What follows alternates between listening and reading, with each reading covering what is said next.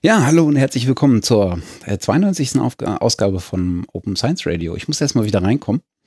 Ist ein klein wenig äh, her, äh, aber ich bin wie immer nicht alleine. Äh, mit mir der Konrad. Hallo. Ahoi. Ähm, wo fangen wir an? Wollen wir ein bisschen Hausmeisterei machen?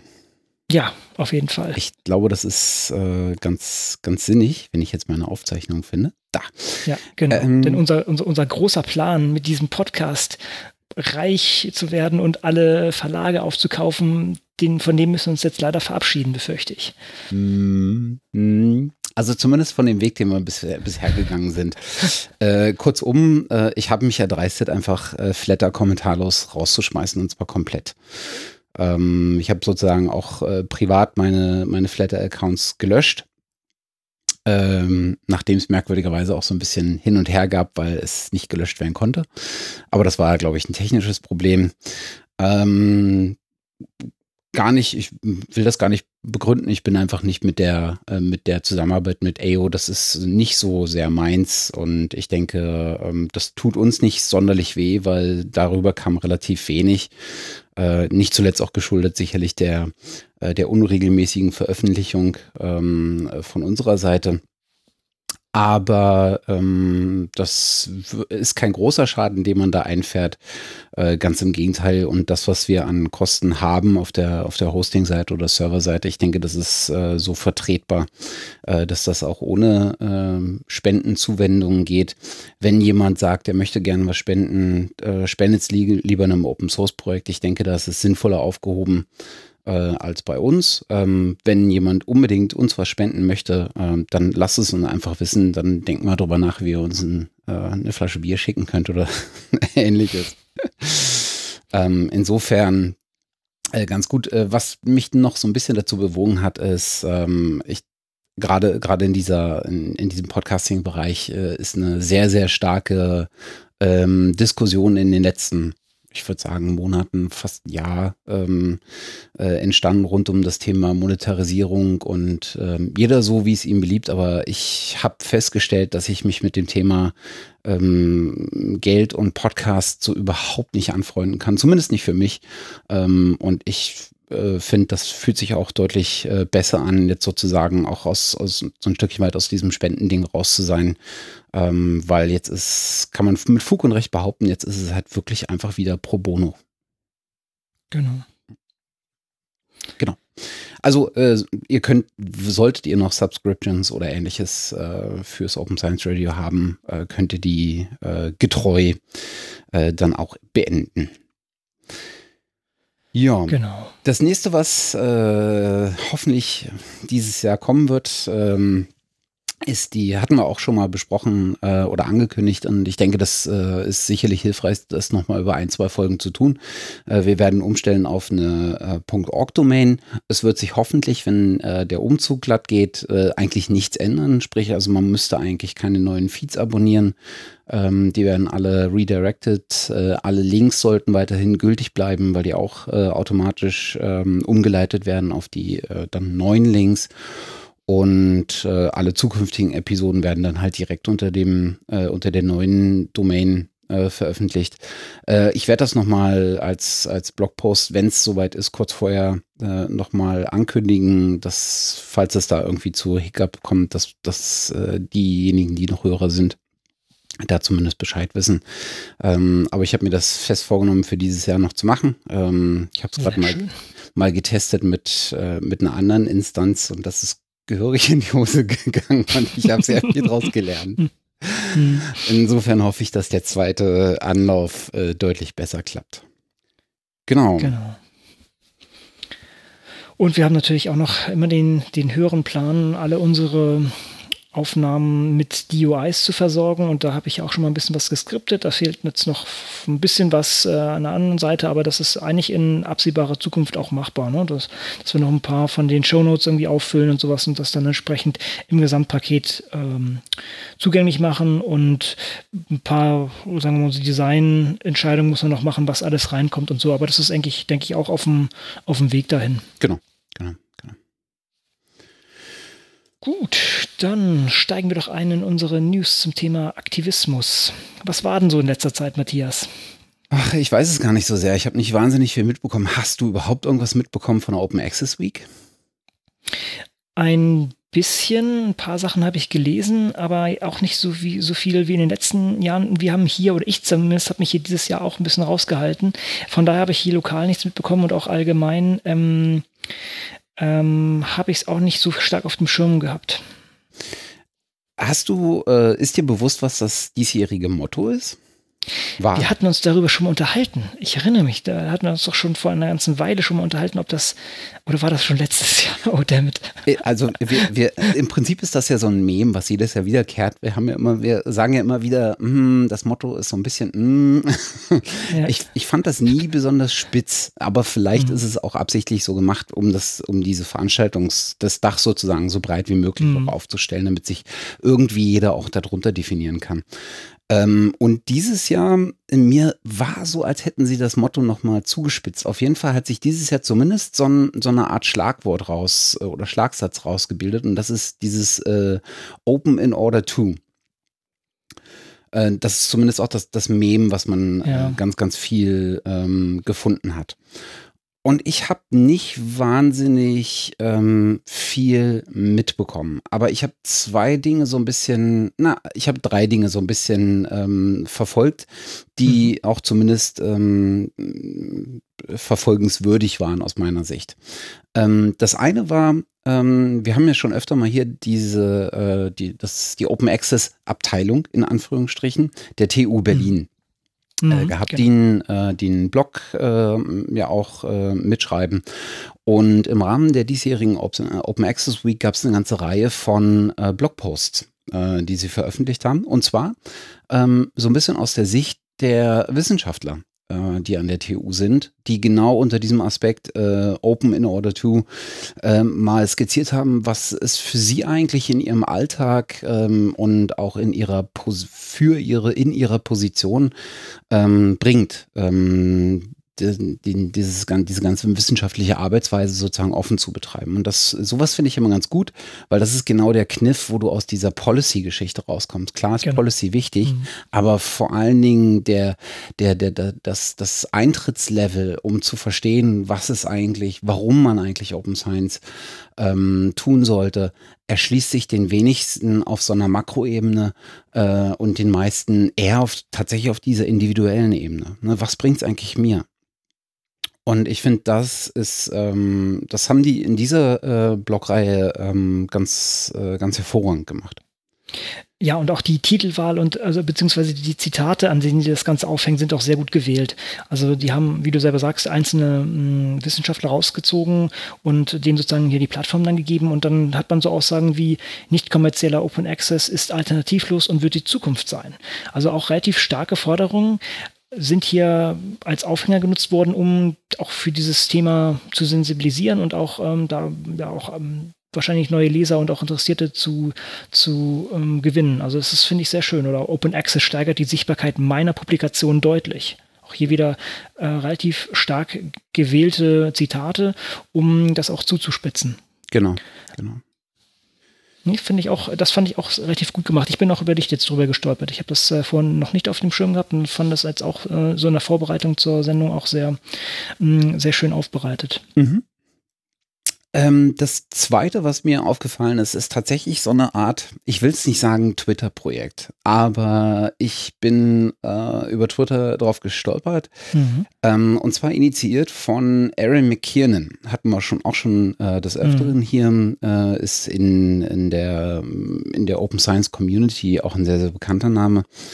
Und die hat äh, ein Projekt lanciert unter dem Schlagwort Why Open Research. Ne? Also im Prinzip auch zu Open Access äh, Week mal versucht, genau diesen, diesen Punkt äh, heranzunehmen und klarzumachen, was bringt's eigentlich? Und die hat das gemacht ähm, mit einer, indem sie einfach eine Website gebaut hat, ähm, die sozusagen so ein bisschen als, als Plattform fungiert. Und auf Twitter gingen dann so kleine Grafiken rum, ähm, wo du äh, wo du deine Gründe, warum du eigentlich Open Science machst, in dieser Grafik verpasst hast. Und das hat sich so über die Zeit, äh, über die Woche ähm, deutlich gesteigert. Ähm, und ich bin immer mal wieder auf sowas gestoßen. Und da sind ein paar ganz interessante Aspekte zusammengekommen, weil du nämlich ähm, auf Basis der Reduktionen, die du machen musstest, auf den Kernpunkt, den du jetzt machen möchtest, äh, ob der wenigen Worte, die du innerhalb dieser Grafik benutzen kannst, ähm, auch tatsächlich ähm, sowas äh, wie Schlagworte oder so, so äh, Claims oder sowas oder mhm. wie sagt man noch, Slogans herausgekommen sind. Und sowas finde ich immer ganz gut, weil ähm, du sowas extrem anhand solcher Claims äh, oder Slogans auch sehr, sehr gut einfach kurze, prägnante ähm, Botschaften äh, verpacken kannst. Mhm. Ja, ich, bei sowas muss man immer schauen, also das ist gut, man braucht halt beide Seiten. Man braucht einerseits dieses klare Kante zeigen, kurz, knackig und sowas, aber auch dann wieder vertiefend, irgendwie Hintergründe, auch mal längere Texte. Hm, also finde ich auch gut, dass man das so macht, aber man muss halt auf jeden Fall auch noch irgendwie dann auf andere Sachen verweisen, wo Leute dann auch irgendwie äh, noch mehr zum Thema erfahren können. Ja, genau. Und das dritte ist, ähm, wie immer gab es auch eine kleine Bo äh, Blogreihe im äh, Blog von Open Knowledge International. Und da gibt es äh, unter anderem, es gab eine Reihe von, ähm, äh, von Artikeln ähm, zu unterschiedlichen Aspekten, äh, unter anderem zu ähm, Open Knowledge sozusagen als, als Dachbegriff. Äh, dann gab es ein Update von ähm, David Carroll zum Open Access Button. Button äh, der jetzt in, in einer neuen Version äh, gelauncht ist. Es gab äh, einen Beitrag von jemandem von Spark Europe ähm, zum Thema Open Access and Humanities. Und unter anderem gab es einen Beitrag von Jenny Malloy, ähm, die ja in dieser Open Science Working Group äh, mitarbeitet ähm, unter den, und einen Blogartikel geschrieben hat zu Uncovering the True Cost of Access. Und ich finde, sowas ist, ähm, ist immer ganz schön, um eine bestimmte Perspektive auch mal visualisiert zu bekommen, nämlich anhand von tatsächlich von, von Kostenerhebungen und von äh, Grafiken. Und ähm, das Ganze wurde dann nochmal aufgegriffen. Also sie hat das Ganze so ein bisschen äh, rein, rein textlich äh, verpackt, wenn ich mich nicht ähm, täusche, und bezieht sich da auf einen, auf verschiedene Quellen und auf verschiedene Reports.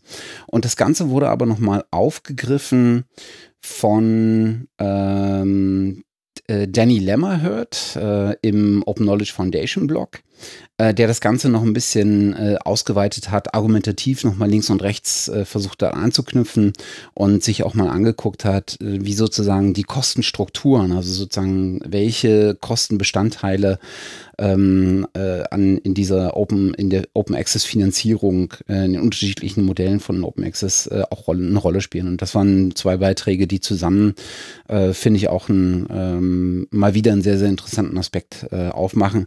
Gerade vor dem Hintergrund, dass wir einen unfassbar großen Anteil jetzt auch im Laufe dieses Jahres äh, an an Journals gesehen haben, an Verlagen gesehen haben, die Open Access tatsächlich jetzt auch äh, als ihr primäres Modell mit anbieten. Und ähm, das ganze Thema hybride Modelle und sowas äh, spielt da noch mit rein. Ähm, und das sozusagen einordnen zu können, äh, finde ich immer ganz, ähm, ganz hilfreich auch. Mhm. Nee, ist auch gut, die Zahlen parat zu haben, denn ähm, ja, ohne, ohne diese kann man halt auch schwierig da politisch irgendwas bewegen. Ne? Also man braucht schon harte, harte Zahlen, um da auch den Trend in eine andere Richtung dann zu denken. Ja. Mhm. Ja, mehr habe ich dann tatsächlich jetzt auch nicht äh, großartig verfolgt. Schon mehr als ich.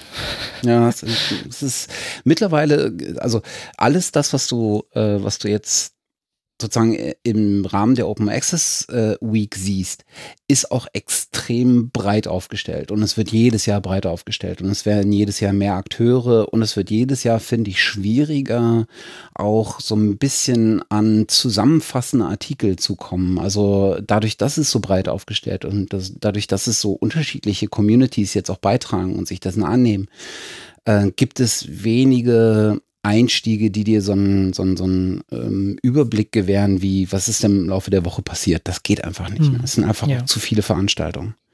Das ist natürlich jetzt ein Luxusproblem, was wir haben. Und Total. das ist ja eigentlich auch das, wo wir ewig hingearbeitet haben, sozusagen. Es, ist, es geht jetzt in den Mainstream über, es ist angekommen und ich glaube auch, der Begriff Open Access ist auch nicht mehr richtig hier. Es ist schon mehr. Also sagen wir so, zumindest Open Access in meinem relativ ähm, scharf abgegrenzten ähm, und in meiner scharf abgegrenzten Definition für Open Access Publishing und das darüber ist es bei weitem hinaus, ist eigentlich Open Science. Ne? Eigentlich alles ist jetzt unter diesem unter diese Haube getan worden und von daher ist es ja nicht gut, dass das äh, jetzt an an Breite gewinnt. Ja, ja.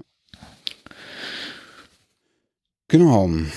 Vielleicht bleiben wir noch mal einen Augenblick äh, mhm. im Thema Aktivismus. Ich habe es jetzt mal hier runter äh, subsumiert.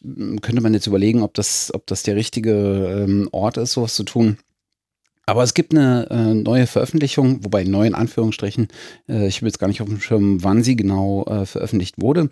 Und zwar gibt es einen äh, Report von der Working Group on Education and Skills äh, bei der mhm. Europäischen Kommission. Ähm, eine Arbeitsgruppe, die ich jetzt noch nicht sonderlich auf dem Schirm hatte, um ehrlich äh, zu sein. Ähm, aber Arbeitsgruppen gibt es auch wie Sand am Meer, habe ich so ein ja, bisschen das Gefühl. Stimmt. Kann was Gutes, kann was Schlechtes sein, hängt auch ja. immer wieder an den Leuten, die sich da arrangieren in solchen Arbeitsgruppen. Insofern ähm, geschenkt. Ähm, und die haben auf ähm, RRI-Tools, ähm, das ist, glaube ich, eine, ich nenne es mal in Anführungsstrichen, eine Plattform, ähm, die sich äh, zur Aufgabe gemacht hat, Zugänglichkeiten zu Projekten und Materialien und Studien und Reports und äh, Papern, die im Rahmen von Horizon 2020 entstanden sind, also mit Förderung aus dem Horizon 2020 Topf, ein ähm, bisschen zugänglicher zu machen und, und, und verfügbar zu machen für die Öffentlichkeit. Und auf der Plattform ist jetzt dieser Report erschienen unter dem äh, Titel Providing Researchers uh, with the Skills and Competencies They Need to Practice Open Science. Mhm. Und ich habe da reingeguckt, ähm, weil ich äh, eine Zusammenfassung äh, dessen gesehen habe im äh, ZBW Media Talk Blog. Ähm, das ist sozusagen das Blog äh, der, der äh, ZBW ähm, also der zentralen Wirtschaftsbibliothek, ähm, die ja unter anderem auch die Open Science Conference ähm, und das äh, Barcamp Open Science ausrichtet. Ähm, dort habe ich halt diesen, diesen ähm, Artikel darüber gelesen und habe dann selber mal in den Report reingeguckt. Und mir sind drei Dinge aufgefallen. Ähm, ich will den im Einzelnen gar nicht, ähm, ähm, gar nicht so sehr kommentieren. Er ist halt ähm, klar wohl geschrieben, ähm, aber was mir aufgefallen ist, ähm, er ist sehr auf Policy ausgerichtet. Kein Wunder, klar, es kommt äh, ja, aus einer Arbeitsgruppe, die in, auf der entsprechenden Ebene angesiedelt ist. Ganz genau für eine Zielgruppe in der Art geschrieben. Genau. Ja. Hm. Aber er ist entgegengesetzt zu dem Titel ähm, mit dem er daherkommt, ne, der also ähm, klar abzielt auf sozusagen die Praxis von Open Science, den Einsatz von Open Science, ist er mir zu wenig präzise auf, auf so sozusagen Praktiken und, und ähm, ähm, Starthilfe in, im gröbsten Sinne äh, ausgerichtet. Und klar sind das zwei schwierig zu vereinende Level, dieses Policy-Level und dieses Hands-on-Level nenne ich es jetzt mal. Aber dann müsste man, glaube ich, vielleicht auch den, den Bezug nochmal äh, besser herstellen.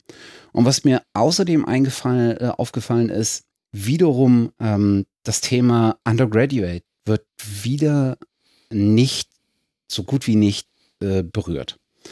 Und ich finde, wenn du heutzutage zumindest ähm, unter dem Aspekt, ähm, ähm, was sind denn sozusagen die, die, die, ähm, das Wissen äh, und die Kompetenzen, die jemand äh, mitbringen muss, der in Zukunft auch ähm, offene Wissenschaft betreiben will, dann kannst du im Prinzip eigentlich nicht mehr äh, auf dem, auf dem Level der, da gibt es schon Postgraduate Researchers oder Doktoranden mhm. oder ähnliches anfangen, sondern die, die, die, der Weg dahin wird doch schon in der Ausbildung ähm, genau. bereitet und muss bereitet werden. Und ich glaube, da musst du diejenigen, die in Zukunft Wissenschaft betreiben müssen, nicht nur inhaltlich abholen und sie für Wissenschaft begeistern, sondern du musst sie auch methodisch abholen und ihnen schon jetzt zeigen, ähm, was müssen sie im Prinzip oder wie muss ihr Mindset aussehen, um in bestimmte Richtungen zu arbeiten. Hm.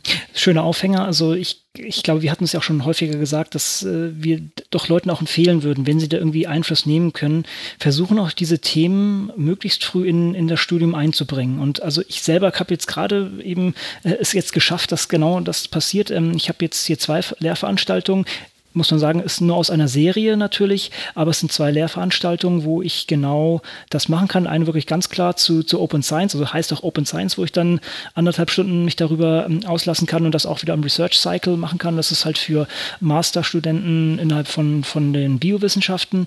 Und das andere war im Zuge ja, auch von für diese Gruppe dann mehr auf Nachhaltigkeit bzw. Reproduzierbarkeit von Datenanalysen. Hm.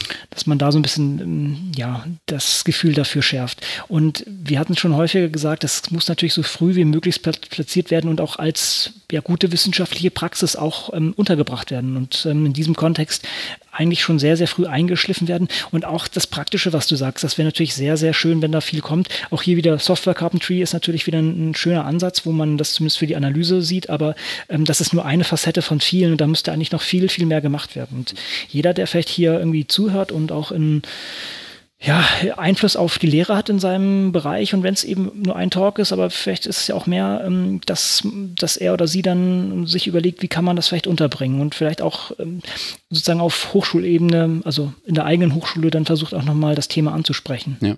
Und ich weiß, wie das mit Studenten ist. Ähm, die sind oftmals nicht die motiviertesten, weil sie halt einfach aus einem aus einem äh, Fundus von äh, unterschiedlichen Seminaren und Veranstaltungen mhm. wählen müssen und jetzt nicht unbedingt immer hundertprozentig auf diesem Thema unterwegs sind und oder das überhaupt werden wollen oder überhaupt Wissen in der Wissenschaft bleiben soll.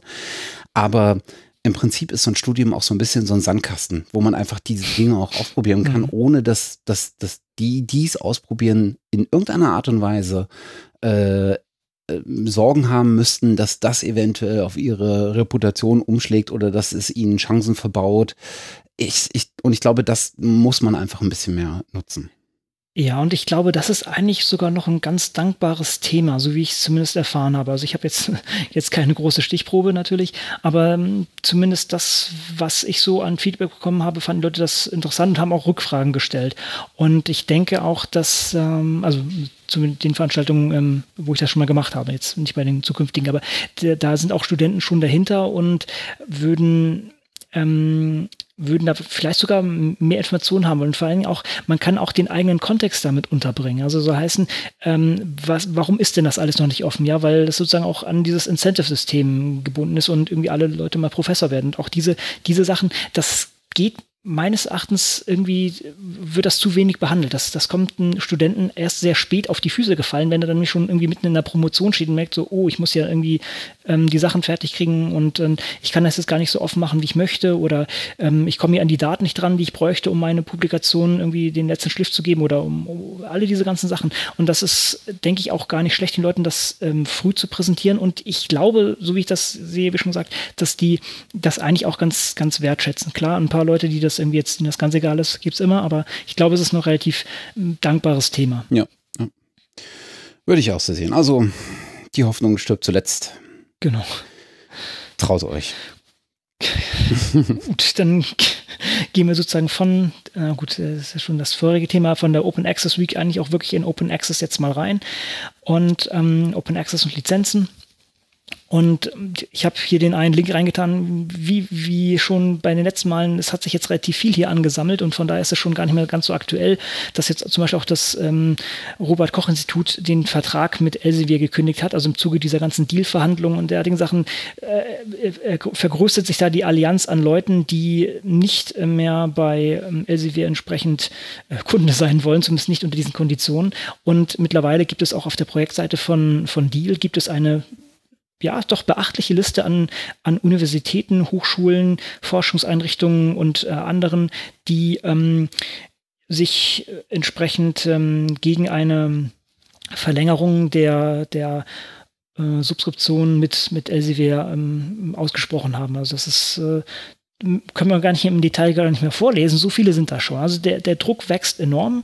Vielleicht nochmal einen Schritt zurück. Diese Dealverhandlungen sind letztendlich von, von der ähm, Allianz Deutscher Forschungsorganisationen ähm, aufgestellt wurden und es geht halt darum, die Konditionen, die eigentlich bisher immer die Verlage, namentlich hier Elsevier, ähm, ähm, eigentlich den, den Forschern oder den Bibliotheken entsprechend aufdrückt, äh, dass die nicht mehr akzeptiert werden. Und jetzt äh, gibt es eine breite Front dagegen, die auch damit droht, einfach diese, ähm, ja, diese Preise nicht mehr zahlen zu wollen und das auch äh, entsprechend in die Richtung offenes äh, Publizieren entsprechend drängt. Und da gibt es auch viele laute Stimmen, wie, wie immer kommen wir Björn Brems als eine der, der lautesten und bekanntesten vielleicht rauskramen, der, wo dann auch äh, ganz klar gesagt wird, wir, wir, wir brauchen es nicht und äh, letztendlich ist ein Scheitern des Deals, also äh, dieser, dieser Verhandlung, kein, keine schlechte Sache. Also man muss sich dann umstrukturieren, ja, aber langfristig wird da sehr viel ähm, Gutes bei rauskommen. Man hat mehr Mittel, man muss andere Infrastruktur vielleicht schaffen, aber äh, langfristig kann, kann, man, kann da die ganze Forschungsgemeinschaft sehr viel besser rausgehen, als es momentan der Fall ist. Mhm. Ja. Aber das ist, es ist, bleibt weiterhin spannend und äh, es ist halt ein, ein Riesenhaufen an Geld, der, um, um den es dabei geht. Von daher würde ich da noch, mich noch auch noch nicht zu früh freuen. Also das kann immer noch in, in auch Richtung kippen, die, die man jetzt vielleicht nicht mehr haben möchte. Hm. Umso weniger verwunderlich ist es, dass äh, unsere Freunde von LCW an anderen Stellen ähm, genau. versuchen, die Hände aufzumachen. Ganz genau. Oder jemanden dazu verdonnern zu lassen, ihnen etwas in die Hände zu spielen. Genau, das, das ist, das hat mir auch schon lange vermutet, dass das mal kommt. Ne? Das ist also äh, an anderen Stellen haben sie schon gemacht. Ja, vielleicht, vielleicht führst du es mal kurz ein. Also wovon wir reden, ist sozusagen dass ähm, die, die Causa äh, ResearchGate. Ja, man, man kann zu ResearchGate äh, stehen, wie man will. Ähm, das, das Facebook der Wissenschaften äh, wurde es betitelt, ähm, ist mittlerweile oder war mittlerweile auf hoher, hoher Ebene auch äh, angekommen, ähm, namentlich explizit erwähnt äh, von unserer Bundeskanzlerin. Das muss man erstmal schaffen. Ähm, mitgetragen unter anderem auch von der ähm, äh, Melinda und Bill Gates äh, Stiftung. Ähm, also es, ich glaube, ResearchGate ist ein mm, in Anführungsstrichen ein Startup, was nach wie vor auch in Berlin äh, sitzt und äh, von Berlin aus operiert. Ähm, und da ist mittlerweile wirklich viel Geld reingeflossen. Was man im Prinzip machen kann, ist, man kann sich so ein bisschen ähm, vernetzen ähm, und kann äh, sowohl ähm, Daten als auch äh, Paper etc. Äh, dort teilen, äh, hochladen. Man kann seine eigenen äh, Projekte dort äh, vorstellen äh, kann sozusagen sehen, was seine, was seine ähm, Netzwerk-Peers äh, gerade treiben, äh, womit die sich beschäftigen, was die hochladen.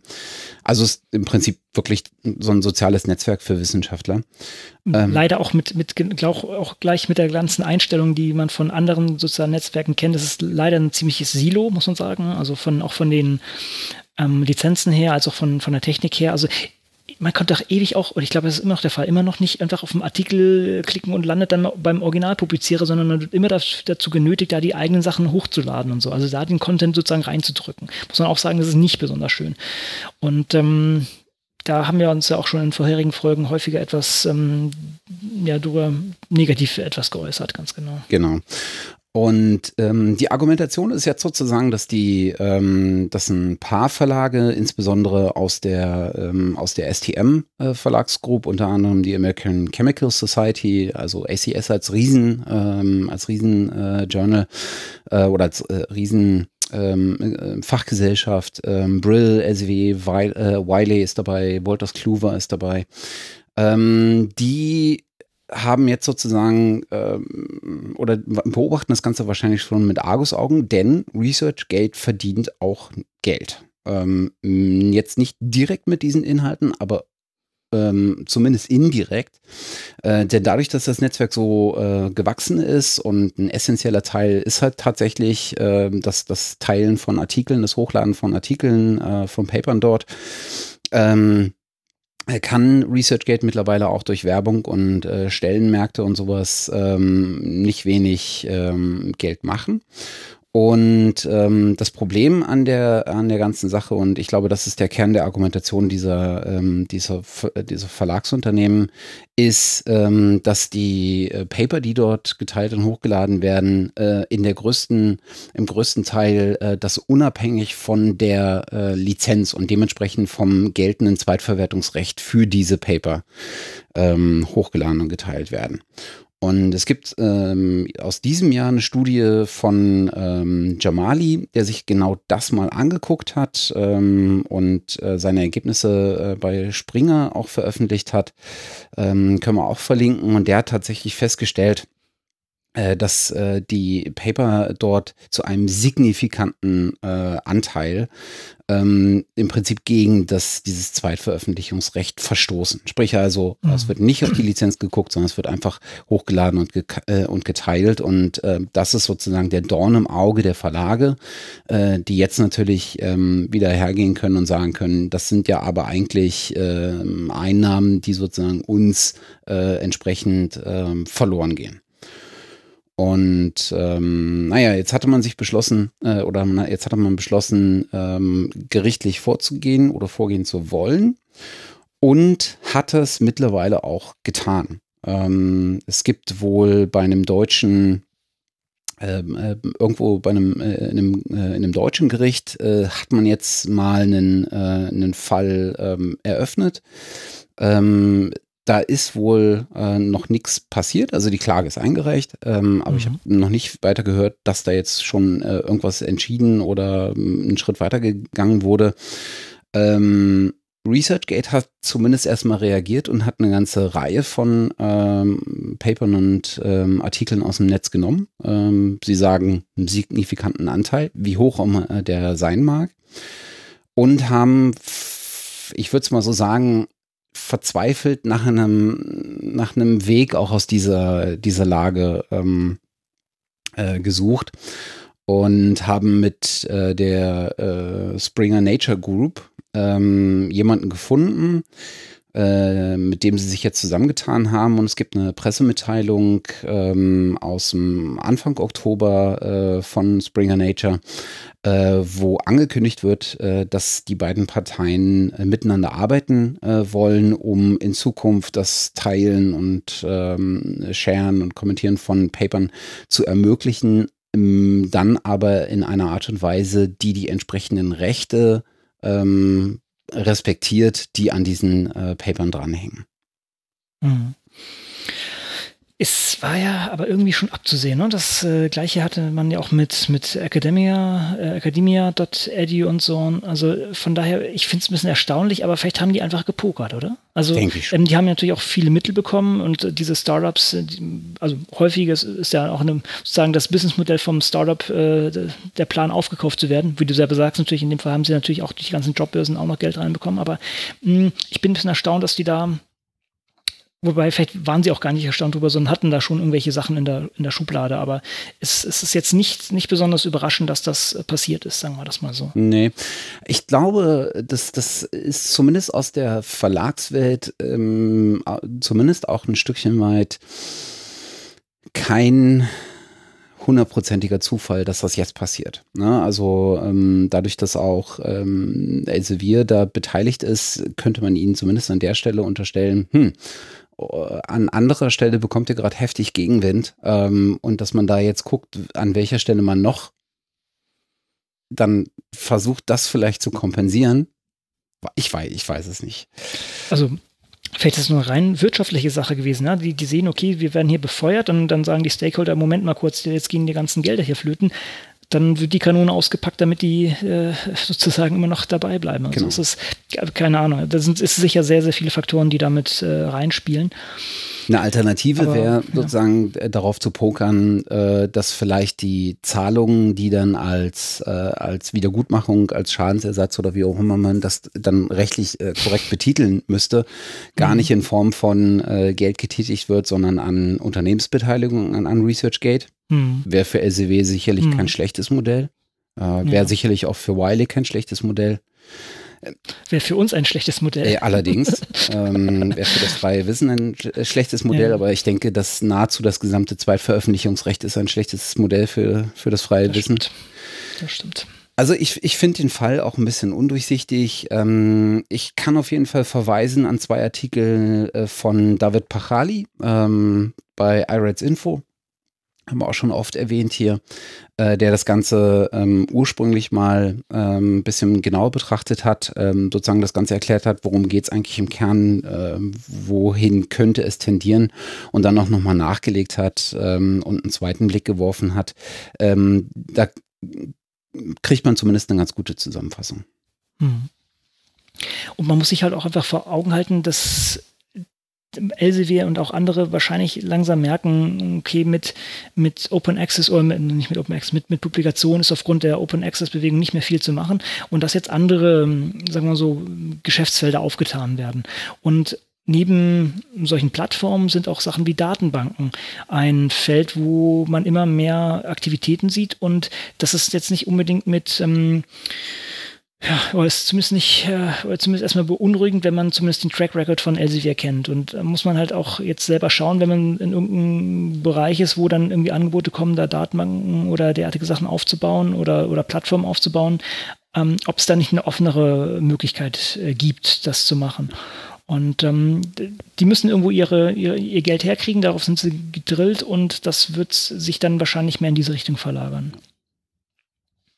Also wir hatten das glaube ich schon nicht, wir hatten es glaube ich schon beim letzten Jahr gesagt, äh, Elsevier ist immer hier eigentlich äh, eine, eine große äh, Beitrage an, an Neuigkeiten für uns. Das wird, denke ich, auch in naher Zukunft nicht, nicht so schnell sich ändern. Ja.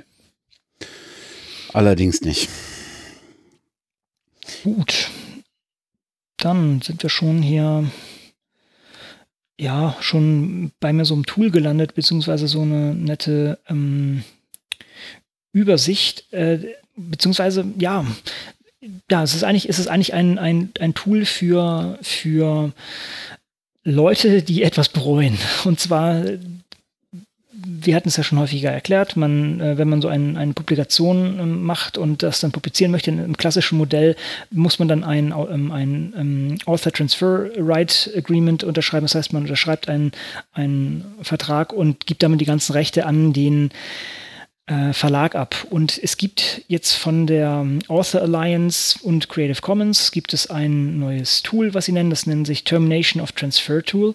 Und da geht es eben darum, diese, diese Verträge wieder rückgängig zu machen, beziehungsweise mh, ja, wieder die Rechte zurückzugewinnen, zumindest teilweise. Ich muss sagen, ich habe es im Detail nicht durchgeschaut und es ist auch relativ, ähm, gut, es gibt eine relativ einfache Grafik, die das hier visualisiert und äh, die, die, sozusagen ähm, darstellt, wie das gehen soll, aber ich bin mir über die Details da nicht ganz im, im Klaren. Ich bin mir auch nicht ganz sicher, in welchem äh, Rechtssystem das alles wirklich so durchgeführt werden kann. Ist es jetzt auf einer US-amerikanischen Seite gehostet oder ist es ähm, durch Creative Commons, kommt es aus dem amerikanischen Bereich? Ich weiß nicht, wie gut das hier gemacht werden kann. Auf der anderen Seite sind natürlich auch viele Publikationen, die man jetzt selber macht, natürlich auch mit amerikanischen Verlagen getätigt. Mhm. Matthias, hast du da noch mehr Einblick in die ganze Sache? Ich habe äh, hab mich damit leider nicht beschäftigt. Ich sollte es eigentlich machen, denn ich habe selber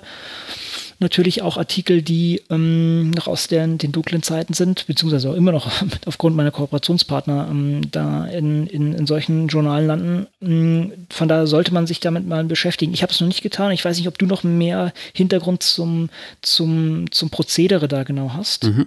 Also ähm, es ist kein ganz neues Tool. Ähm, wir haben schon mal in Folge 60 äh, über das Termination of Transfer ähm, Tool mhm. berichtet. Damals allerdings noch als reines Creative Commons ähm, mhm, Projekt genau. im Lab. Ähm, das heißt also damals noch in einem Zustand, der deutlich experimenteller war. Man wollte halt gucken, ob sowas äh, umsetzbar und machbar ist und das hatte sich auch ganz gut angelassen. Ähm, wir verlinken mal die ähm, damalige Folge und die Stelle, an der das vorkommt. Ähm, da haben wir nämlich schon mal ein bisschen genauer drüber geredet. Und was man jetzt gemacht hat, ist, ähm, man hat mit der Author Alliance sozusagen einen Partner gefunden und hat vor allen Dingen äh, mit der äh, mit einem mit einer Kofinanzierung vom Arcadia Fund ähm, das Ganze auf ein bisschen profundere Beine und ähm, okay. vor allen Dingen ähm, realistischere Beine ähm, gestellt, dass das sozusagen aus diesem Tool-Status, diesem Lab-Status mhm. herauskommt mhm. und tatsächlich jetzt auch ein Tool ist, was man was man nutzen kann. Okay. Ähm, das Einzige, was man, glaube ich, ähm, was noch so ein bisschen restriktiv in Anführungsstrichen ist, ist dass es sich erstmals ähm, wahrscheinlich nur sinnvoll umsetzen lässt äh, für das äh, US-orientierte äh, Copyright Law. Mhm. Ja, also für alles, was äh, insbesondere am deutschen äh, Markt von, von Fachmagazinen und, äh, und so weiter existiert, dürfte das Ganze nur spärle, spärlich anwendbar, wenn überhaupt anwendbar sein. Aber so genau habe ich auch nicht reingeguckt. Mhm. Ja, bei dir ist jetzt auch nicht so die Motivation wahrscheinlich da. Ich persönlich habe wahrscheinlich Sachen rumliegen, die ich vielleicht sogar da mit vielleicht sogar noch raushauen könnte. Von daher, ich packe es mir auf die Liste und gelobige Besserung. Mhm. Und vielleicht kann ich ja sogar berichten, irgendwas rauszukriegen. Ich weiß es nicht. Muss genau. man natürlich schauen, wie ich das jetzt als, als deutscher Forscher hier auch entsprechend ähm, machen kann. Genau. Also die ursprüngliche Motivation kam, glaube ich, aus zwei Richtungen. Ich weiß nicht, welche ähm, er da war, aber ich hatte damals zumindest gelesen, äh, dass einer der Beweggründe war, ähm, dass, dass bestimmte äh, Werke von Autoren einfach überhaupt nicht mehr verfügbar waren. Und die mhm. Verlage, bei denen das lizenziert worden ist, auch nicht sich besonders rege gezeigt haben, äh, dahingehend vielleicht nochmal eine neue äh, Auflage zu machen, äh, also diese Kosten nochmal einzugehen, um das Ganze nochmal in der zweiten oder dritten oder wie auch immer, wie vielten Charge in die Welt zu bekommen. Und das war die Motivation, doch mal zu gucken, gibt es denn Möglichkeiten über unsere Originalvereinbarung, die wir mit den Verlagen getroffen haben, hinaus, diese Paper dann zur Verfügung zu stellen, wenn es der Verlag nicht mehr will. Und mhm. ähm, das ist natürlich sehr, sehr von der Logik her sehr, sehr nah im, an, so einem, an dem Wunsch, einfach offener zu arbeiten und seine Ergebnisse offener zu präsentieren. Und ich glaube, das ist so der, der, der Weg, den das, dieses Tool genommen hat. Sehr schön. Okay. Dann haben wir noch einen Punkt, äh, den hätten wir auch eigentlich bei Activism bringen äh, müssen. Äh, wir haben ja in Deutschland äh, in den letzten, ich würde sagen, zwei Jahren vor allen Dingen äh, auch durchaus auf ähm, föderaler Ebene, also auf Länderebene, mal so klare Bekenntnisse hin zu Open Access, Open Science gesehen. Äh, Schleswig-Holstein ist da, glaube ich, vorangegangen, ähm, als die das als erste auf, ähm, auf, auf dieser politisch hohen Ebene auch mal festgeschrieben haben und sich dazu bekannt haben. ich glaube, in Baden-Württemberg gab es eine ähnliche Strategie Strategie. Hamburg ist jetzt äh, hergegangen und hat ähm, ein konkretes Programm beschlossen. Und zwar ein Programm, was im Prinzip im Kern dazu da ist, Open Science zu fördern. Und ich finde es erstaunlich, dass hier von Open Science die Rede ist und nicht von Open Access. Genau. Ähm, und wie sie das machen wollen, ist äh, mit der ähm, mit der mit dem Programm Hamburg Open Science, ähm, also HOS abgekürzt oder HOS abgekürzt. Äh, was sie machen wollen, ist eine ähm, Infrastruktur schaffen äh, und eine, ähm, die entsprechenden äh, Prozesse, ähm, die links und oder die in dieser Infrastruktur auch ablaufen müssen, existieren müssen, äh, zu schaffen, um ab 2018 gemeinsam mit einer ganzen Reihe von äh, Hamburger Institutionen, Wissenschaftsinstitutionen, also Universitäten, Forschungsinstitute, ähm, ähm, eine, äh, eine Plattform aufzubauen, die ähm, es ermöglicht, äh, Open Access äh, Publikationen abzurufen, sie besser auffindbar zu machen, äh, dementsprechend die Sichtbarkeit von Open Access Publikationen zu erhöhen, äh, aber auch äh, ein Angebot zu schaffen für ähm, ein modernes Forschungsdatenmanagementsystem. Ähm, hier also der Weg über Open Access hinaus, hin zu, genau. zu Open Data auch. Ähm, sie wollen das Ganze in eine einheitliche Struktur gießen, dass man im Prinzip so, ein, so eine Art Forschungsinformationssystem hat, ähm, was das Ganze ähm, dann zusammenfasst. Ähm, und sie wollen gleichzeitig etwas ähm, damit bewirken, nämlich einen positiven Beitrag zur Gestaltung des digitalen Kulturwandels. Und sie argumentieren das hier dahin, dass man sozusagen ähm, den, den, den äh, Wandel, der an Hochschulen äh, gerade auch, auch läuft und im Begriff ist, ähm, gegangen zu werden, hin zu mehr digitaler Kultur, hin zu mehr digitalem äh, Leben, mehr, es passiert mehr online, ähm, dass man diesen sozusagen auch mit dieser, ähm, mit dieser eher technikorientierten ähm, Herangehensweise erstmal mit fördern will. Und äh, was wir auch mal verlinken werden, äh, was ich ganz an der Stelle ganz äh, spannend fand, ist, ähm, es gibt einen äh, öffentlichen Haushaltsplan dafür und da sieht man ähm, sozusagen mal, was die Kosten dafür sind. Ähm, das ist insbesondere im, in den in späteren Teilen dieses äh, Haushaltsplans äh, unter dem Punkt 7 gibt es da Projekte im Jahr 2018 und da kann man sozusagen sehen, was auch für Kosten äh, Hamburg für dieses Projekt ähm, locker machen, sage ich jetzt mal ein mhm. bisschen despektierlich äh, machen möchte. Also äh, man will Open Access Repository aufbauen, äh, hält dafür 460.000 Euro vor. Man äh, möchte eine äh, Forschungsdatenmanagement-Infrastruktur aufbauen, hält dafür 820.000 Euro vor. Also alles in allem, und das findet man unter Punkt 9, äh, gibt es hier für Transferleistungen, also alles, was, ähm, äh, was, was die Aufbaukosten beteiligt, insgesamt 2,6 Millionen Euro und dann noch so ein bisschen für Personal und Verwaltung äh, links und rechts davon. Und das finde ich für einen Stadtstaat jetzt auch nicht übermäßig viel, aber einen signifikanten Punkt es ist ein gutes Signal ja, auf jeden Fall. Ja. Ne? Klar, du hast recht, also das ist wahrscheinlich nicht ausreichend. Ich hoffe, da wird auch noch ähm, danach noch, noch einiges mehr kommen, aber es ist ein super Signal, dass da sich auch ganz klar auf die Fahne geschrieben wird. Ähm, wir wollen das angehen, wir machen dafür entsprechend ähm, auch äh, Funding klar und jetzt kann es losgehen. Also das muss ich auch sagen, ich bin erstaunt, äh, dass das äh, doch auch so, so zeitnah auch umgesetzt wird. Ne? Das ist ja relativ, äh, das steht sozusagen in, in, in den Startlöchern. Von daher äh, Hut ab, wirklich gut gemacht. Ja. Und es ist halt mehr als nur eine Strategie zu implementieren. Ne? Es ist halt ja, wirklich genau. ein konkretes Projekt, was mit einem konkreten Projekt äh, Zeitrahmen kommt, was ich, was ich ganz hervorragend finde, dass mhm. es tatsächlich im Laufe 2018 nicht nur angestoßen, sondern auch umgesetzt werden soll. Mhm. Ähm, ist vielleicht auch ein bisschen die Krux hier dran, dass man das tatsächlich aus dem Haushalt finanziert, der ja nur auf, wenn ich mich recht äh, entsinne, auf tatsächlich ein Jahr äh, festgeschrieben ist und dann je, sozusagen mhm. jedes Jahr neu verhandelt wird.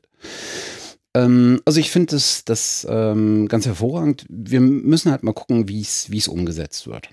Ja. Und das Problem bei solchen Infrastrukturprojekten ist natürlich immer diese langfristige Finanzierung. Das hast du leider bei allen diesen, dass da, oder bei fast allen von diesen, dass natürlich eine langfristige Finanzierung auch ganz schwierig gemacht werden oder ganz schwierig äh, zugesagt werden kann, weil einfach auch das sehr von den politischen Verhältnissen abhängt und so.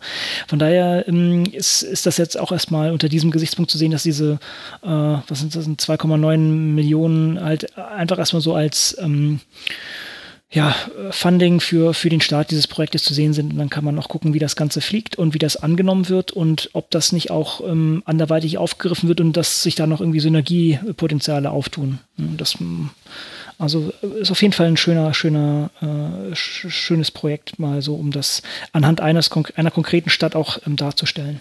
Glückwunsch, Hamburg. Mhm, ist, ist, natürlich schön, dass es im Rahmen äh, oder im, im äh, Kontext von so einem äh, Stadtstaat passiert, weil die Anzahl auch der Protagonisten, der Akteure, die da mitwirken, äh, übersichtlicher ist. Ne? Als wenn du es so in so einem Flächenstaat wie Nordrhein-Westfalen oder sowas machen musst, mhm. wo die Vielzahl mhm. von Institutionen, von Hochschulen nochmal deutlich größer ist da genau dieses ähm, ja, Experimentieren braucht man. Ja. Und selbst wenn das jetzt hier gegen die Wand gefahren wird und nicht funktioniert, dann muss man daraus lernen, muss gucken, okay, wie kann man es anders machen. Und das wird garantiert, solche großen Projekte werden niemals so laufen, wie sie da geplant sind. Auf jeden Fall. Aber genau ähm, daraus muss man ja lernen, dann gucken, wenn man das im größeren, also noch größeren aufzieht, wie man damit umgehen kann und was, was man aus diesen Fehlern lernen kann. Aber es ist auf jeden Fall wichtig, da zu experimentieren und nicht die Angst zu haben, oh, jetzt könnte ich hier irgendwie die falsche Richtung gelaufen sein. Also das finde ich super. Ja, dann, dann lass uns doch gleich in der Tool-Ecke bleiben. Genau. Äh, wo wir gerade schon so ein bisschen an der Technik sind und äh, auch schon über Tools gesprochen haben. Du hast eine ganze, äh, ganze Reihe mitgebracht. Ja, ein paar Sachen habe ich ausgegraben bekommen, beziehungsweise das eine habe hab ich vom äh, Philipp Zumstein äh, bekommen und da sollte ich gleich nochmal auf unseren gemeinsamen Artikel verweisen. Philipp und ich haben nämlich für die, für ähm, die Wikisite noch einen deutschsprachigen Artikel geschrieben in, in einer Bibliothekarszeitschrift, das offene Bibliothek äh, das offene Bibliothekarsjournal, Bibliotheksjournal, sorry. Und der ähm, Philipp kommt ja auch aus, aus der Ecke in, in Mannheim, also er ist äh, Bibliothekar oder in diesem ähm, Bereich tätig und hat mich dann an ein Tool verwiesen. Ich bin noch nicht ganz sicher, ähm, wie speziell das Ganze ist, aber es ist auf jeden Fall eine super Übersicht. Das nennt sich ähm, ähm, ZEF und das geht eigentlich auch über diesen Wissenschaftskontext hinaus, aber das ist ein schönes Tool zum Aggregieren von mh, mm, Seiten zu Themen und in diesem Fall ist es halt so Open Access und das, ich bin auch nicht ganz sicher, wie das genau gehandhabt wird. Ich glaube, da kann man entsprechend sich einen Account klicken und dann diese Sachen zusammentragen. Und das fand ich eigentlich ganz, ganz nett, um einfach einen schönen Überblick zu gewinnen zu, zum Thema Open Access. Müssen wir vielleicht nochmal für Open Science und sowas machen. Aber es ist ein, einfach äh, eine schöne Art zur, zur Akkumulation von, von solchen Sachen. Mhm. Gut. Dann, es ist, oder es, du, ja, ja, mhm. es, ist es ist erstaunlich, ähm, diese, dass diese Aggregationstools einfach nicht weggehen. also im positiven Sinne auch gemeint. Ja. Ich bin kürzlich auf zwei gestoßen, die, die ich auch überhaupt nicht auf dem Schirm hatte. Ähm, äh, ich weiß nicht, ob, äh, ob dir die was sagen. Das eine wäre Science Seeker und das andere wäre mhm. Science Geist die im Prinzip nee, nicht, ne? was Ähnliches machen. Ähm, sehr Blog, Wissenschaftsblog orientiert. Ähm, und ähm, deswegen de deutlich weniger umfangreich äh, und ähm, elaboriert als, als dieses äh, ZEF. Ähm, aber tatsächlich sozusagen so ein Destillat mal herzustellen für bestimmte Themen. Ne? Und bei Science Guys geht es da vor allen Dingen um Science Policy Issues, ähm, Paper, Diskussionen, ähm, äh, Blogposts, äh, Zeitungsberichte werden da aggregiert. Und äh, Science Seeker ist tatsächlich so, ein, ähm, so eine Art äh, Destillat aus einer ganzen Reihe von Blogfeeds.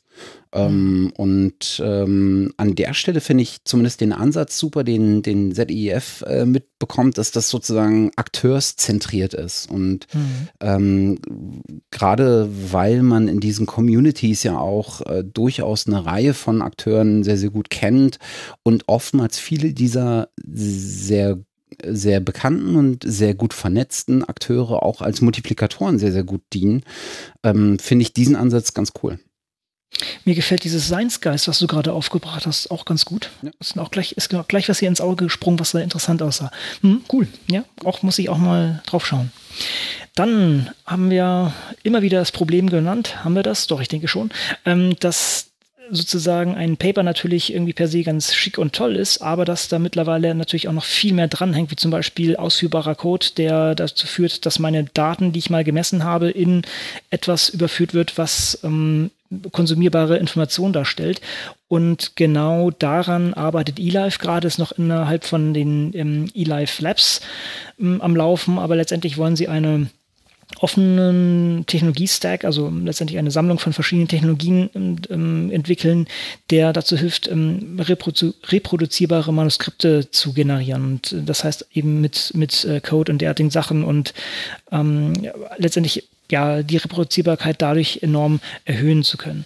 Also das ist äh, noch gerade am, äh, am, am, Wachsen, sagen wir das mal so. Da kann man auf jeden Fall ein Auge drauf haben und natürlich auch sehr schön, dass die das jetzt nicht als proprietären Ansatz fahren, sondern als offenen, ähm, als offene Technologie auch äh, anderen Leuten dann zum Besten geben, dass man da entsprechend hoffentlich vielleicht auch andere Leute, andere ähm, Publisher drauf äh, springen sieht. Wir haben das ja gesehen äh, bei eLife, ähm, die Lenses. Vielleicht genau, äh, genau. Das, äh, ne, wir hatten ja auch schon mal diskutiert, ja, diese Lenses ist sozusagen eine nette neue Ansicht, wie man sich so einen Artikel anschauen kann, während sozusagen die klassische Ansicht eigentlich ja, an das ausgedruckte Paper entwickelt, sind diese eLife Lenses mh, so eine Zweispaltigkeit mit äh, auf der linken Seite den Text, auf den rechten, auf der rechten Seite Grafiken und Tabellen, wo man dann auch leicht aufeinander zuspringen kann. Also ich klicke hier auf den, auf die Figure und ich werde dann auf der rechten Seite wird mir das Ganze angezeigt. Und das haben wir, haben wir dann andere Journale sogar aufgegriffen, weil sie es konnten, weil es halt als Open Source ähm, Software verfüg äh, zur Verfügung stand. Das finde ich sehr gut und ich hoffe auch hier, dass das sich entsprechend schön entwickelt und dass das auch dann aufgenommen wird. Mhm.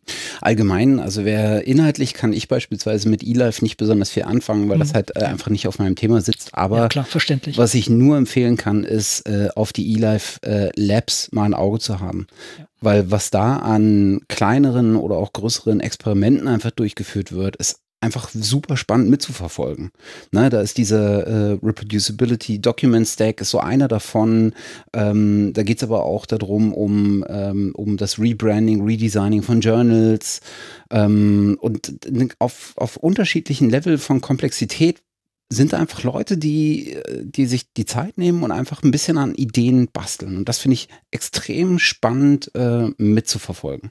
Ne, Good Tables ist auch gerade so ein kleines Projekt, mhm. ähm, äh, was, was aus dem äh, eLife Labs äh, Continuum rausgeploppt ist. ähm, äh, also das ist wirklich, da äh, passieren wirklich immer spannende Sachen. Bei weitem nicht alles ähm, findet dann letztendlich auch den Weg in die Umsetzung, wie es die Lenses dann äh, getan haben. Aber es ist immer mit so, ähm, immer spannend mit zu verfolgen, was für Ideen da gerade kursieren, äh, was für Leute das äh, umsetzen und wie es dann letztendlich passiert. Ist gut. Genau.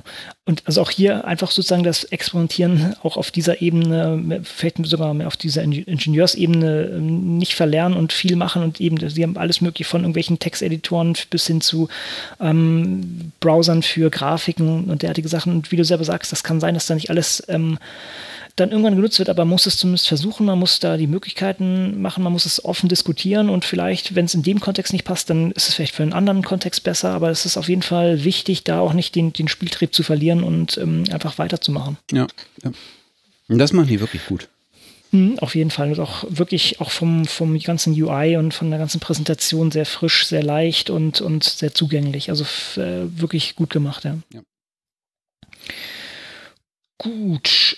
Ähm, dann, ich habe es ja vorhin schon ganz grob erwähnt, die Finanzierung von Infrastruktur ist immer problematisch und das, also die langfristige ähm, Finanzierung von Infrastruktur und Infrastruktur ist auch immer so, man nimmt sie immer als, als gegeben hin, bis sie dann mal kaputt ist. Das sieht man ganz häufig. Äh, ja, wenn, äh, wenn, ja. Ne, ist so, ist so. Also und auch Infrastruktur, sowas, wenn, wenn euch einmal irgendwie, äh, wenn Google irgendwie mal eine Stunde ausfallen würde, was glaube ich in letzter Zeit nicht passiert oder sowas, dann wären alle ziemlich am rumheulen und würden sich äh, irgendwie mal vor Augen halten, hey, ich, ich, ich, ich äh, ohne das ist ein Leben noch etwas schwieriger zu, durchzuführen. Und ähm, genau dieses Problem hier wird adressiert von, äh, von einem ähm, ja, einer, einem Movement sozusagen, ähm, das ist dieses The 2.5 Percentage Commitment. Und was die sozusagen proklamieren wäre, dass die wissenschaftlichen oder, oder akademischen Bibliotheken 2,5 Prozent ihres äh, Gesamtbudgets in gemeinschaftlich genutzte Infrastruktur äh, setzen.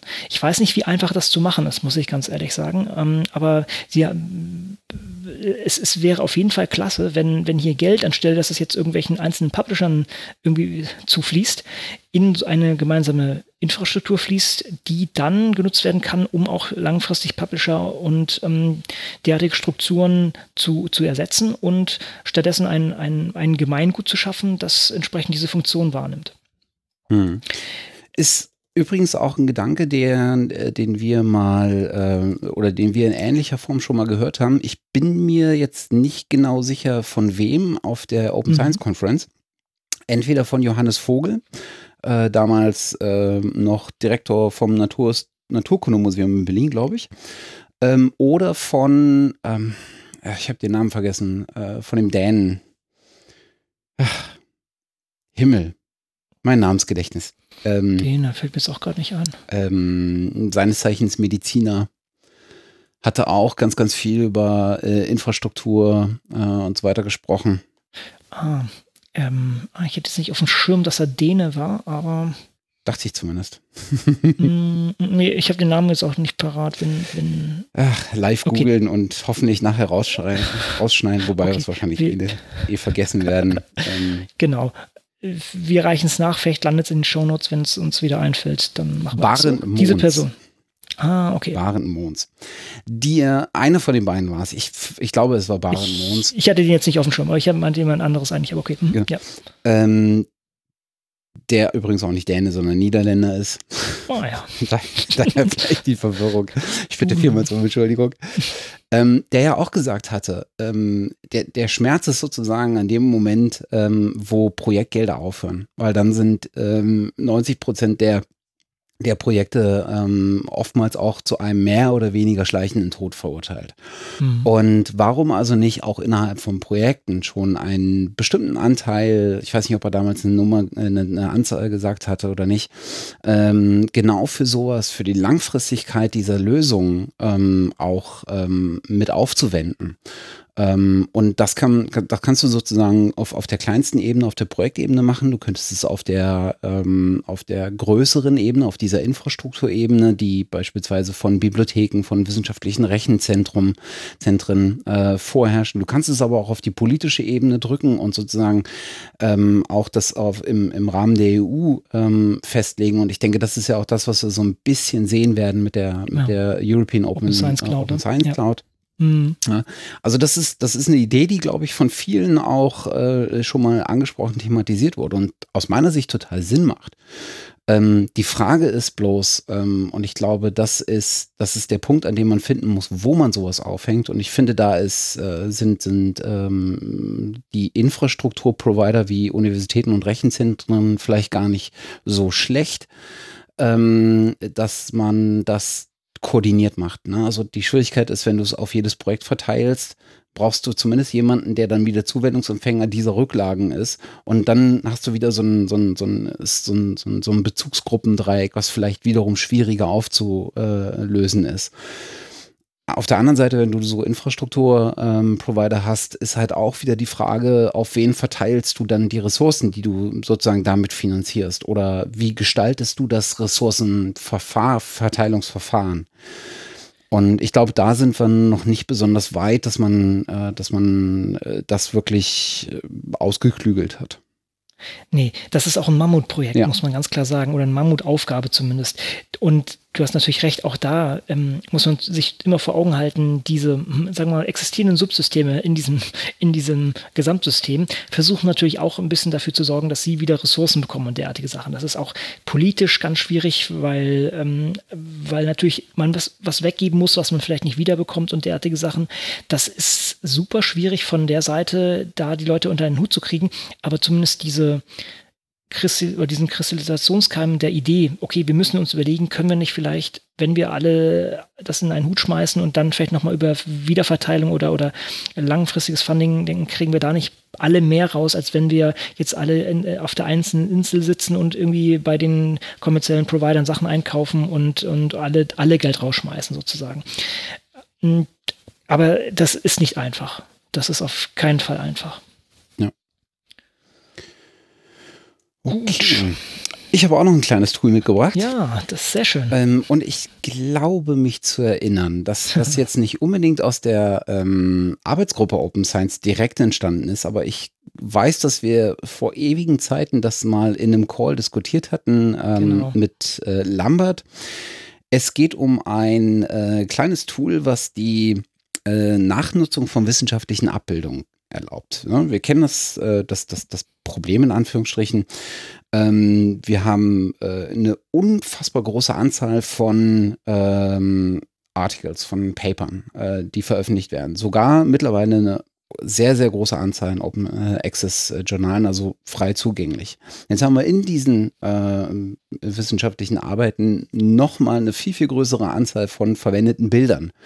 Äh, Grafiken, äh, Tabellen, ähm, ähm, Diagrammen, ähm, alle möglichen Abbildungen, denke ich. Ähm, und die Frage ist immer, was kann man diese, kann man die nutzen? Wie sind die auffindbar? Gibt es eine Möglichkeit, ähm, die dann direkt wieder zu verwenden? Wo kann ich wo kann ich diese Informationen sehen, was muss ich, äh, was kann ich davon wiederfinden, in welcher Form und so weiter und so fort. Und da gab es, ähm, hatte äh, unter anderem Lambert die Idee, gibt es nicht eine Möglichkeit, da mal in irgendeiner Art und Weise ein Tool zu, ähm, zu bauen oder zumindest drüber nachzudenken, das einem genau das ermöglicht, nämlich das Auffinden ähm, von solchen äh, wissenschaftlichen Abbildungen und das Wiederverwerten. Und äh, das haben sie jetzt getan äh, indem sie ähm, im Rahmen von einem DFG geförderten Projekt, ist das, glaube ich, mal eine ähm, Mitarbeiterin, ist es, glaube ich, äh, am TIB eingestellt haben. Äh, Lucia Somen äh, heißt äh, die gute Person. Bin mir nicht sicher, ob männlich oder weiblich, äh, mehr Culpa. ähm, die sich dessen mal angenommen hat und da gibt es äh, jetzt im ähm, TB-Blog äh, mal einen ersten Beitrag dazu, ähm, was das Tool äh, in der ersten Form soll, kann. Ähm, und es gibt noch ein eigenes Projektblog dazu, ähm, das das Ganze begleitet. Und äh, da kann man, hat man jetzt sozusagen so einen ersten Aufschlag ähm, von einem Tool, was einem erlaubt, innerhalb von diesen, ich glaube mittlerweile sind zweieinhalb Millionen Bildern, ähm, mhm. die aggregiert sind, äh, sowohl zu suchen äh, als auch ähm, da drin, das sozusagen so ein bisschen als in so einem Serendipity-Effekt äh, dann vielleicht auch darüber sich neue Paper zu erschließen ähm, und gleichermaßen dann ein Tool zu haben, was einem genau äh, sagt, in welcher Art und Weise und wie und ob äh, ich diese Bilder nachnutzen kann für die eigene Veröffentlichung zum Beispiel. Genau, also es ist eine Frau, ganz klar. Ähm, ähm, ich kann, wir können nochmal die Personenbeschreibung hier beim, beim TEB nochmal verlinken. Ja. Ähm, ich finde es auch von der Seite super praktisch. Also es ist ein super Tool, finde ich echt gut und auf sowas habe ich schon lange gewartet. Und noch ein anderer Aspekt, den du bisher noch nicht gebracht hast, in der Lehre. Das ist nämlich mhm. auch ganz gut. Ich suche häufig so in Reviews oder sowas irgendwie nach, nach Abbildungen, die ich halt für höhere Semester auch da einbringen kann, dass sie so ein bisschen irgendwie auch was Aktuelleres haben als irgendwelche Lehrbücher, die sowieso für viele von den Sachen, die ich mache, gar nicht existieren. Und bevor ich mich dann hinsetze und das selber zusammenbastel, ähm, schaue ich ganz gerne mal, ähm, ja, was gibt es denn in Publikationen dazu? Und häufig ja, findet man halt doch Sachen, die halt nicht im Open Access publiziert sind. Das heißt, auch ich kann sozusagen auch dann aus meiner ähm, Lehrveranstaltung dann keine Open Education Resource draus machen, was mich immer dann ähm, ärgert, aber muss halt auch irgendwie Zeit dann abwägen und genau für sowas ist es natürlich klasse, weil man dann einfach eine Open Access Publikation nehmen kann. Diese Bilder sind dann im Allgemeinen unter einer Creative Commons Lizenz hoffentlich bei und dann kann man das entsprechend auch in die eigenen Lehrinhalte einbinden. Von daher ist das echt cool. Ja. Aber natürlich auch allgemein, um, um jetzt auch irgendwie für, für andere Sachen, also wie eigene Verwertung oder für eigene äh, Publikationen irgendwie nochmal zu gucken, wie könnte denn das aussehen oder sowas in der Art. Also super Sache. Ja.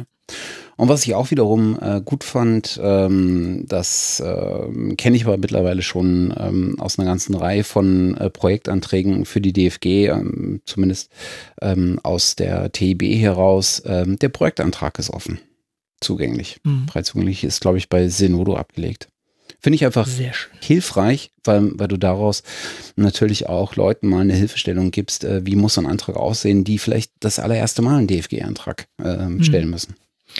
Genau, das, ähm, das wird ja auch von Daniel Mietchen gerade, was heißt gerade, wird von Daniel Mietchen schon eine ganze Weile gepusht, dass man genau das macht. Ähm, ich will auch noch nicht so viele Sachen aus dem Sack lassen, aber äh, ich habe auch etwas, wo ich noch auf das, das letzte äh, förderrechtliche Okay von, vom BMBF warte, dann werde ich das auch machen. Aber das ist ganz wichtig und für mich war das genau das gleiche Problem. Ähm, ich habe noch nicht so viel Erfahrung mit, mit Anträgen. Ich habe ein paar, habe ich jetzt mittlerweile schon, aber ich denke, da gibt es Leute, die irgendwie Jahrzehnte von, von Förderung unter der Haube haben und da wäre es super, wenn man da irgendwie mal reinschauen könnte und, und sehen könnte, okay, wie ist es jetzt für diesen Förderer, ähm, was muss ich hier angeben? Ist es jetzt irgendwie mit Personal, Pauschale oder ohne, was auch immer, diese ganzen Kleinigkeiten, auch die so viel Zeit kosten und, und das ist einfach so eine dermaßige Verschwendung von, von, von Zeit, weil diese, diese Informationen von jedem dann irgendwie zusammengegraben werden müssen. Ich möchte gar nicht ausrechnen, wie viele Forscherjahre da pro Jahr verballert werden, um diesen ja, auf diese aufwendige Suche durchzuführen. Und da, da sind natürlich so irgendwie freigängige, zu, frei zugängliche Beispiele einfach mal gut.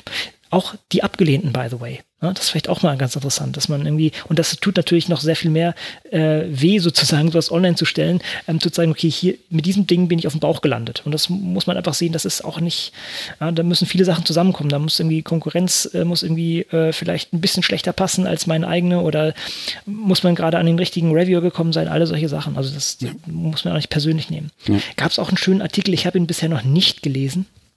Können wir gleich mal verlinken, aber ich, ich will nur darauf verweisen, ähm, es ist ein rieser, riesen Overhead, der produziert wird durch diese, durch, durch das, ja, äh, durch das Bewerten von solchen Anträgen und so. Ähm, und da wurde wirklich vorgeschlagen, man, man soll sozusagen eine Lotterie machen ja? und, und sagen, okay, die und die äh, Sachen bekommen das äh, per Zufall zugewiesen. Ich, ich habe es nicht durchgelesen, ich will das jetzt hier nicht unterstützen, aber ich kann mir vorstellen, dass das zumindest mal überlegt werden sollte, wie, wie sinnvoll die Auswertung ist, die ja auch von, wieder von anderen Wissenschaftlern gemacht wird und ob da nicht einfach viele Ressourcen verballert werden, die anders genutzt werden könnten und wenn man so ein, ja, so ein randomisiertes Verfahren hat, dass man da vielleicht sogar ähnlich gut fährt. Muss man ja auch nicht überall und gleich äh, nee, in, in, genau. in hundertprozentiger Abdeckung ja. machen, sondern man kann ja, ja einfach einen Topf äh, kreieren, der, dem man sagt, und hier werden jetzt mal Anträge ähm, auch mit äh, nach so einem Zufallsprinzip äh, Prinzip bedacht, hm. die natürlich einer gewissen Qualität ähm, auf jeden hm. Fall Genüge tun müssen, genau. die aber abseits von klassischen Evolutionsprozessen ähm, mal stattfinden. Einfach auch wieder so ein, so ein, so ein, so ein, so ein, so ein Testtopf. Ne? Also einfach mal experimentieren mit, wie, was passiert eigentlich, wenn wir so einen Weg gehen. Ne? Das ist vielleicht unser großes Topic heute hier, experimentieren auf der Metaebene. Ja. Einfach mal Wissenschaft selber mal unter die unter das Mikroskop setzen in, in, äh, und einfach mal, mal gucken, was passiert denn, wenn ich hier mal an der Schraube drehe und, und damit mal was mache. Und erstmal im Kleinen. Ne? Das ist ja auch okay. Und dann kann man gucken. Ja. Und wo du gerade ähm, Daniel Mietchen sagtest, äh, auch hier nochmal der Hinweis äh, auf, die, auf das äh, Rio Journal. Ähm, auch das so, ein, ähm, so, ein, so, eine Plattform, wo man genau sowas machen kann. Ähm, unter anderem auch seine, seine äh, Forschungsideen mal zu skizzieren und zu veröffentlichen, seine Proposal zu ähm, dort zu veröffentlichen, auch dort äh, gemeinschaftlich zu verfassen. Ähm, ja, nur noch als kurzer Exkurs. Genau. Ja, sehr guter Punkt, auch da sozusagen die, die, alles abbilden vom, von der Idee bis zur Publikation. Mhm. Gut, dann tauchen wir noch in das Thema ähm, Open Data ein, wobei das jetzt auch nur ein ganz kleiner Verweis ist. Ich fand es nur einfach mal ganz nett. Es geht einfach nur darum, dass es ein äh, von, ja, von, von Creative Commons UK, also aus dem englischen ähm, Nachbarn sozusagen, von den englischen Nachbarn gibt es ein, ein kleines Factsheets zum Thema Creative Commons und Open Science sind einfach die, die verschiedenen Lizenzen und wie sie halt in der Wissenschaft angewendet werden können, um die Wissenschaft offen zu gestalten, auf einem vierseitigen Factsheet sozusagen abgebildet. Das ist so ein netter Ausleger, denke ich, wäre gar nicht schlecht. Ne? Also ich weiß gar nicht, ob die, ob die das auch verteilen, ob man das irgendwie gedruckt haben kann. Das macht sich vielleicht noch besser, wenn man das an der richtigen Stelle in der Uni auf den Tisch legt oder sowas in der Art. Und ähm, das ist einfach, sei einfach mal darauf verwiesen, wer da sozusagen Informationsmaterial haben möchte und, und das irgendwie verteilen möchte, der ist dann äh, da gut aufgehoben. Mhm. Ja, das war kurz. ja, es ist auch ein, es sind vier kleine Seitchen. Ähm, also wer da irgendwie ein paar Details zu den verschiedenen Lizenzen haben will, wie schon gesagt, ähm, und, und so kann, kann sich da gerne mit ähm, informieren. Mhm. Dann sind wir sozusagen beim äh, Thema Peer Review Metrics und auch hier wird sich das Ganze ähnlich kurz halten. Äh, da wollte ich nur noch mal einen Hinweis geben, dass ähm, vor der Open Access Week tatsächlich eine andere Themenwoche stattgefunden hat. Und zwar die äh, auch auf internationaler Ebene mittlerweile zum dritten Mal stattfindenden Peer Review Week. Ähm, dieses Jahr mit dem Fokus Transparency wie soll es auch anders sein? Wir haben jetzt in den letzten Folgen immer wieder gesagt, dass gerade im Bereich Peer Review, Open Peer Review ähm, gerade sehr, sehr viel Bewegung zumindest in der Diskussion drin ist. Ähm, wir sehen noch nicht so wahnsinnig viel Bewegung in der Art und Weise, wie es dann letztendlich auf breiter Front vor allen Dingen auch umgesetzt ist. Aber wir sehen, wir sehen sehr, sehr viel Bewegung in, in dem, was diskutiert wird, in dem, von welchen Seiten, von welchen Akteuren es diskutiert wird. Und ähm, hier gibt es unter äh, einer WordPress-Installation ähm, mal den Versuch, und ich denke, es ist ganz gut gelungen, äh, die im Rahmen dieser Peer Review Week stattgefundenen Veranstaltungen äh, mal zusammenzufassen. Äh, und da kann man auch äh, in diverse Seminare, Blogposts, Webinare ähm, nochmal nachträglich reingucken. Ähm, sicherlich nicht nur interessant für Leuten, äh, für Leute, die jetzt wirklich zu 100 Prozent auch auf diesem Thema arbeiten. Aber ich denke, ähm, es gibt eine Reihe von Blogposts, die äh, lesenswert sind, auch wenn man das Ganze entweder als Wissenschaftler tatsächlich nur in der realen Welt ähm, erfährt oder sich einfach für dieses Thema ähm, interessiert. Mhm. Wurde auch viel von, von Pablons wurde da rausge, pumpt in der Zeit. Also das ist sozusagen die Plattform dafür. Ist natürlich sinnvoll, das ist ja sozusagen genau ihre, ihre Nische, in der sie sich bewegen. Und ich denke, das ist auch ähm, ja, ein Thema, mit dem, sich, mit dem sich jeder Wissenschaftler irgendwie auseinandersetzen sollte. Ein Peer Review ist nun mal essentiell weiß ich nicht, denn es ist äh, zumindest an, hatten wir auch Zeiten, wo das nicht, wo es das nicht gab, aber es ist ein wichtiges Tool, ein wichtiges Werkzeug und äh, zumindest die kritische Betrachtung dessen, wie das durchgeführt wird, ist auf jeden Fall nicht falsch. Ja. Gut. Jo, dann sind wir beim letzten Punkt. Unser Gemischtwarenladen. genau. Ja, ähm, ich glaube, habe ich das reingetan? Hast du das reingetan? Ich weiß es gar nicht, aber es von, könnte von uns beiden kommen. Ähm, der Knowledge Exchange, was ja sozusagen ein Austausch von äh, derartigen oder von sagen wir Open Science Themen allgemein oder Open Scholarship auf der ähm, internationalen europäischen Ebene mh, darstellt hat einen neuen Report ähm, veröffentlicht, Open Scholarship. Und äh, da geht es um verschiedenste Sachen. Ich habe nicht näher reingeschaut. Hast, hast du dich äh, mal durch, hast du zumindest mal durchgeblättert? Ich habe es nicht geschafft. Nee, ich auch nicht. Okay. Ich ist auch an mir nur vorbeigeflogen.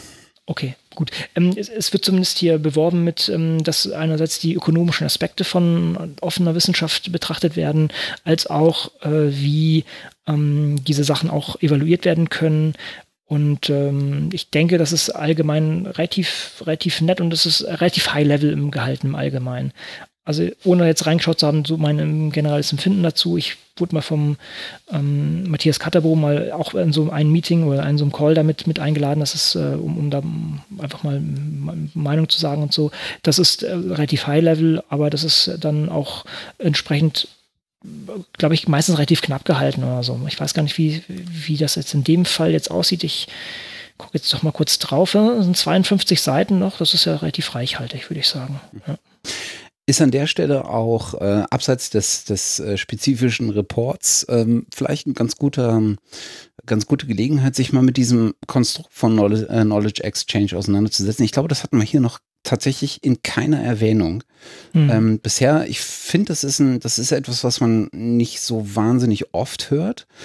Ähm, aber das ist im Prinzip eine Verbindung von, ähm, auf, von Organisationen, die üblicherweise auf nationaler Ebene mhm, genau. mehr oder weniger unterwegs sind. Ähm, und aus der Infrastruktursicht kommen, aus der Services-Sicht kommen, aus der, ähm, ich würde sagen, Outreach-Sicht kommen. Ähm, da sind so unter, äh, sind so Organisationen bei wie die DFG, ähm, JISC ähm, kennt man, glaube ich, äh, ganz gut. Ähm, das äh, Pendant von der DFG in, in Dänemark beispielsweise, äh, die DEF. Ähm, was so ein, auch so ein Library, so ein, ähm, so ein, so ein Bibliotheksverbund ist. Ähm, wobei Verbund nicht der richtige Ausdruck.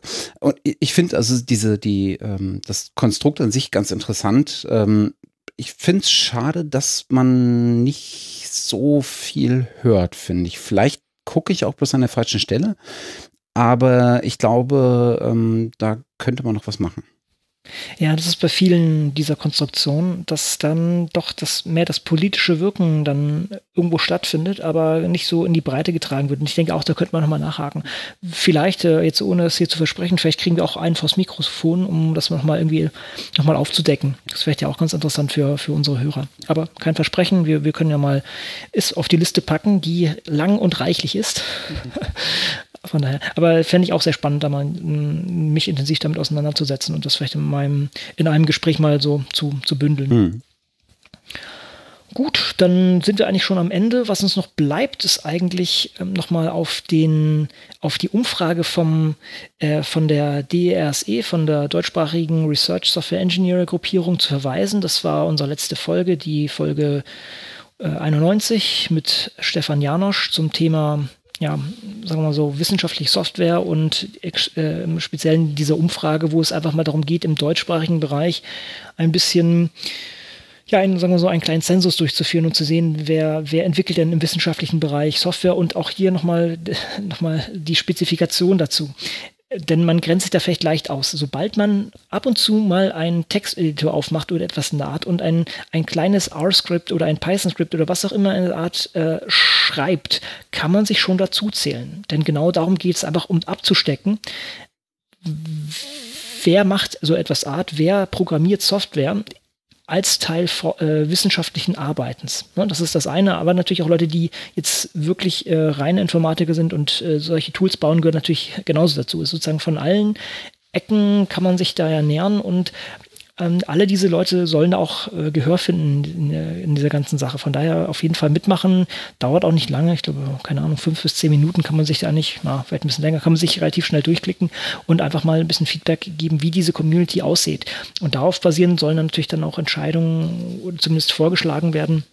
Und auch die Daten werden öffentlich gemacht werden. Also das wäre sehr hilfreich, wenn da noch ein bisschen ja, Feedback käme, ein paar, paar Leute noch sich an den Rechner setzen und ein bisschen sagen, was sie denn so machen. Genau.